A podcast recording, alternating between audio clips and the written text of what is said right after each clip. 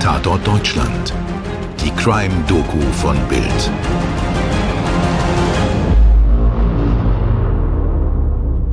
Hey zusammen, wir fragen uns in diesem Podcast heute, was es mit dem Bösen auf sich hat, wann es uns beherrscht, wie tief es in uns steckt und was es weckt. Ich bin Toni Heyer und diese böse Geschichte heute erzähle ich mit dem fabelhaften, grundguten Mirko Kasimir. Hallo Toni. Schön, dass du dir da so sicher bist. Nee, nee, Scherz beiseite. Heute gehen wir einer Geschichte auf den Grund, die im Winter 2017-2018 bundesweit Schlagzeilen machte und viele Menschen berührt hat. Denn da war das jung verheiratete Paar Ingo und Stefanie P. aus Schneitach in Franken, das verzweifelt Ingos Eltern suchte. Die seien seit fünf Wochen vermisst. Die beiden laden sogar das örtliche Fernsehen ins Haus ein, geben am Weihnachtsbaum ein Interview und bitten um Spenden für die Vermisstensuche. Im Rückblick ganz schwer zu ertragen. Ingo erzählt eine Geschichte darüber, wie die Eltern verreisen wollten und nicht wiederkamen. Sie waren beim Packen von ihren Reisekoffern schon gewesen. Es war geplant, dass sie verreisen wollen. Und wir haben uns halt, wir haben uns ein bisschen unterhalten gehabt und war natürlich die erste Frage, naja, äh, was macht denn ihr jetzt da? Ach, ihr packt. Und war halt die grobe Aussage gewesen, naja, wir fahren halt fort auf Besuch. Da ging es ein bisschen noch generell über die Verwandtschaft alles und war für uns eigentlich klar gewesen, naja, die Reise geht halt einfach zu Verwandten, zu Bekannten. Und deswegen haben wir halt da nicht mehr genauer nachgefragt. Dann sind sie abgereist das haben wir nicht direkt mitbekommen, eben leider Gottes auch nicht, wie sie abgereist sind. Also ob sie sich doch abholen lassen von Freunden, von Bekannten oder von anderen Angehörigen oder vielleicht doch unten dem Zug gefahren sind. Also es ist alles schon mal vorgekommen, auch teilweise auch mit Taxi. Und man kann es jetzt auch leider nicht nachvollziehen, die Polizei ebenso nicht. 23. war eigentlich der erste Versuch mal gewesen anzurufen. Ja, leider ohne Erfolg. Schließlich äußert das junge Paar rührselig die Hoffnung, alles könnte gut ausgehen. Ich habe die große Hoffnung, jeden Moment die Tür geht unten auf, die beiden kommen rein und der Vater hat gleich seine Kamera dabei, der zeigt die Bilder vom Urlaub, wo sie gewesen sind und sagen halt einfach, wir waren halt irgendwie zwei, drei Wochen länger gewesen, was so schön gewesen ist. Das ist halt einfach die Hoffnung. Also am schlimmsten ist ja die Ungewissheit, wenn man wenigstens wüsste, was mit ihnen passiert ist oder wo sie sind. Übrigens, den Link zu dem Beitrag aus Frankenfernsehen TV findet ihr in den Show Notes. Mirko, wir sind noch ganz am Anfang des Falles und schon wirkt vieles merkwürdig. Führ uns doch gerne noch mal ein. Ingo und Steffi, die erst seit dem Mai 2017 ein Paar sind, wohnen mit Ingos Eltern Elfriede, 66 Jahre, und Peter, 70 Jahre, zusammen in einem Haus in Schneitach im Nürnberger Land. Familienvater Peter ist wegen Diabetes schon lange Frührentner. Informatiker Ingo P. ist Einzelkind und zu diesem Zeitpunkt 25 Jahre alt. Er wurde als Schüler wegen seines Übergewichts gehänselt, nahm als junger Erwachsener mit einer Diät kräftig ab, galt unter Kollegen als freundlich, aber nicht besonders teamfähig. Naja, bis hierhin noch nicht besonders aufregend. Nein, und so geht's auch erstmal weiter. Im Frühling lernt Ingo über ein Datingportal die 22-jährige Stefanie kennen. Sie kommt aus Burgtan, etwas mehr als 20 Autominuten von Schneitach entfernt. Nach dem Hauptschulabschluss hat sie eine Ausbildung zur Kindererzieherin gemacht. Sie arbeitet dann in verschiedenen Kitas. Die beiden sind schnell ein festes Paar und Steffi zieht bei der Familie in Schneitach ein. Okay, Mirko, Informatiker und Kindergärtnerin in Franken. Von blutigen Schlagzeilen sind wir an dieser Stelle noch weit entfernt. Aber jetzt kommen wir zum Verschwinden der Eltern. Peter und Elfriede tauchen ab etwa Mitte Dezember 2017 nicht mehr auf.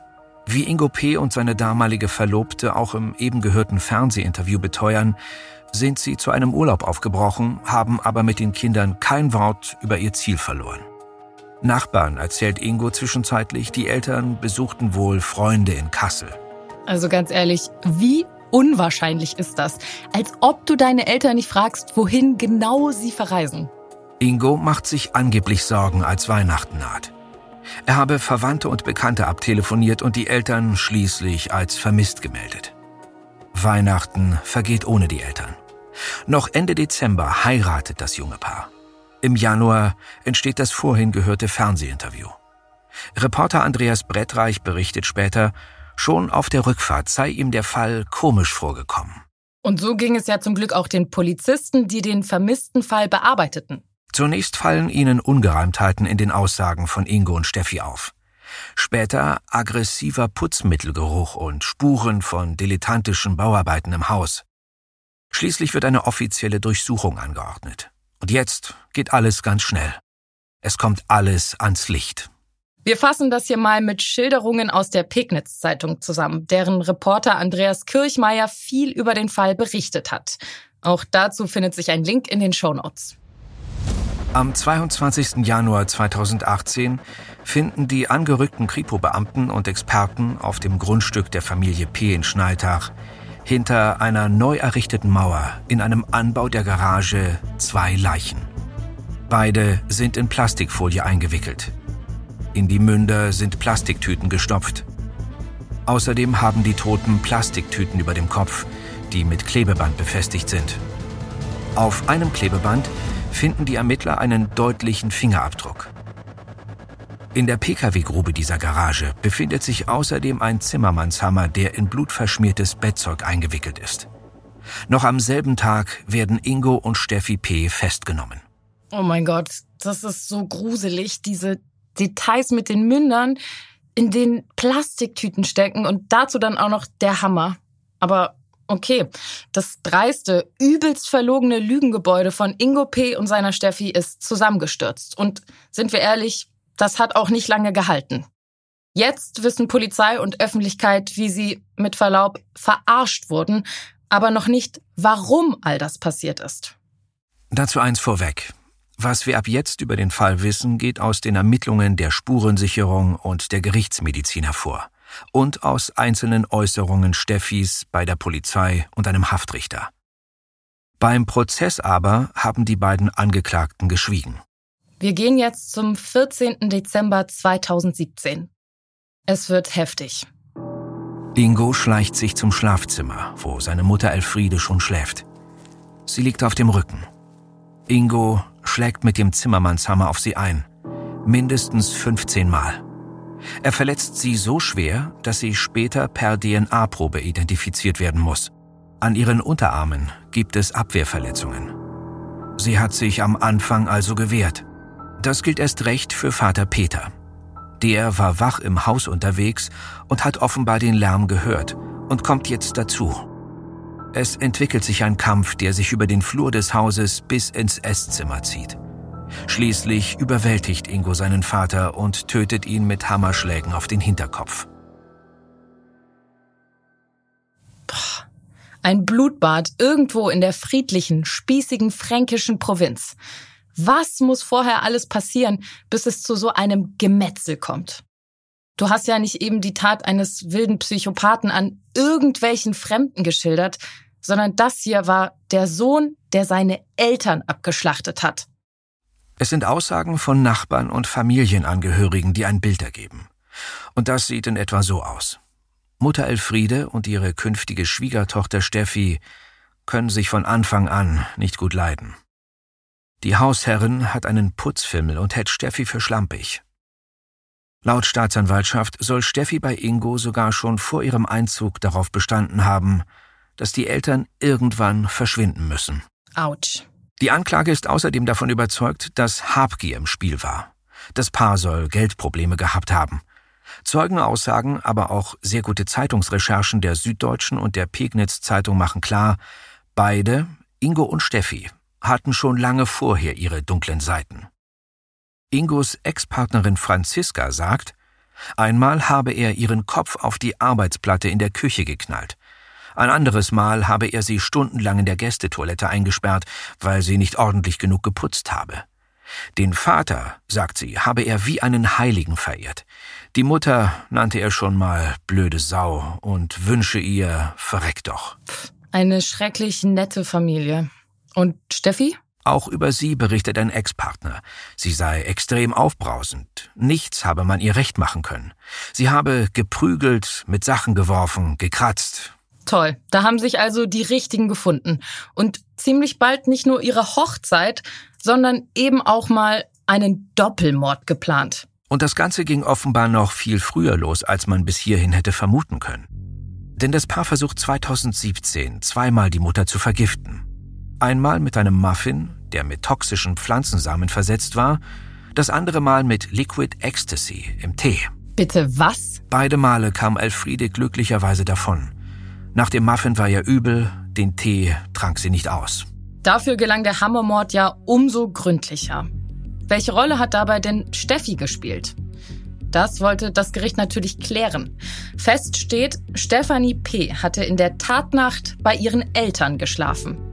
Laut Anklage war sie die maßgebliche Anstifterin und, nach dem Blutbad, die Komplizin bei allen Aufräumarbeiten und Lügen. Steffis Verteidigung erklärt sie dagegen zum Opfer und stützt sich unter anderem auf eine Aussage der jungen Frau bei der Polizei. Steffi sagt darin, sie habe im Vorfeld der Morde nichts von den Plänen ihres damaligen Verlobten gewusst.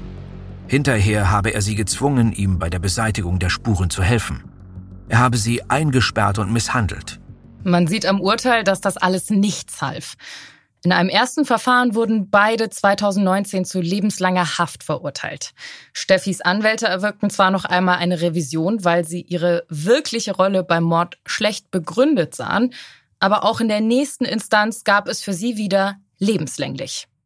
Ich habe noch ein, zwei Dinge ausgegraben, die sich später ereignet haben. Die beiden haben sich nämlich aus ihren unterschiedlichen Gefängnissen noch Liebesbriefe geschrieben. Seit 2021 ist damit aber auch Schluss. Das Paar soll getrennt sein. Und im Jahr 2020 ging es in der Justiz noch einmal um das Haus, auf dessen Grundstück sich alles abgespielt hat. Ja, mittlerweile wohl eher ein Gruselhaus. Das Landgericht erklärte Ingo P. als Mörder seiner Eltern Elfriede und Peter P. für erbunwürdig. Haus weg, Frau weg, Jahrzehnte im Knast. Ganz ehrlich, das hat sich nicht wirklich gelohnt. Womit wir wieder am Anfang wären. Wie wird man so derartig abartig böse? Naja, darauf habe ich natürlich keine Antwort, aber immerhin hat der Prozess gezeigt, dass beide offenbar schon vor dieser Wahnsinnstat falsch abgebogen sind also aggressive Seiten hatten und das Bedürfnis, sich um jeden Preis durchzusetzen. Auf jeden Fall. Und vielleicht neigen wir alle dazu, Pläne, die wir machen, unbedingt durchziehen zu wollen. Auch wenn sie noch so krankhaft sind. Es scheint sehr schwer zu sein, sich da selbst Einhalt zu gebieten und zu merken, hallo, ich überschreite gerade eine ganz klare Grenze. Ja, ja, Toni, aber vergiss mir die Liebe nicht. Ja, in diesem Fall wohl eher ungebremste Leidenschaft, die tragischerweise in einem mörderischen Wahn endete. Ingo P. wollte mit Steffi alt werden und zusammen leben. Seine Eltern standen dieser romantischen Vorstellung ganz offensichtlich im Weg. Und da hat er alle Skrupel über Bord geworfen, das Unfassbare getan und seine Eltern ermordet. Ja, absolut. Man sagt ja auch so schön, Liebe macht blind nur halt leider auch im negativen Sinne. Und ich kann mir sehr gut vorstellen, dass er im Liebesrausch seiner Steffi unbedingt diesen Wunsch erfüllen wollte. Wie verblendet er dabei ist, hat er wohl nicht mehr mitbekommen. Ich meine, das sehen wir ja auch daran, dass sie noch im Nachhinein so skrupellos versucht haben, diesen Mord zu vertuschen. Aber Mirko, du kennst doch bestimmt auch das Lied Banküberfall, ne? Ja, ja, kenne ich. Findest du auch, dass das so enorm gut auf unseren heutigen Fall passt? Ja, das kann man so sagen. Du meinst wegen der wunderbaren Textzeile, das Böse ist immer und überall. Genau. Das war's für heute. Schön, wenn ihr auch beim nächsten Fall wieder mit dabei seid. Und vergesst nicht, die Glocke zu aktivieren und eine Bewertung zu hinterlassen. Damit unterstützt ihr uns total und wir freuen uns natürlich mächtig darüber. Dankeschön. Eure Toni. Und euer Mirko. Wir haben den Doppelmord von Schneitach mit Berichten aus Bild, der Süddeutschen Zeitung, der Pegnitz Zeitung und dem Frankenfernsehen erzählt. Skript Stefan Netzeband, Redaktion und Produktion Stefan Netzeband und Toni Heyer. Postproduktion WakeWord Studios München. Dir hat diese Folge von Tatort Deutschland gefallen? Du bekommst von True Crime einfach nicht genug. Dann hör jetzt in unsere weiteren Folgen rein. Hier warten mehr als 200 spannende Fälle auf dich, wie das Verschwinden von Rebecca Reusch, der Prozess gegen O.J. Simpson oder die Entführung von Ursula Herrmann. Wir hören uns bei Tatort Deutschland.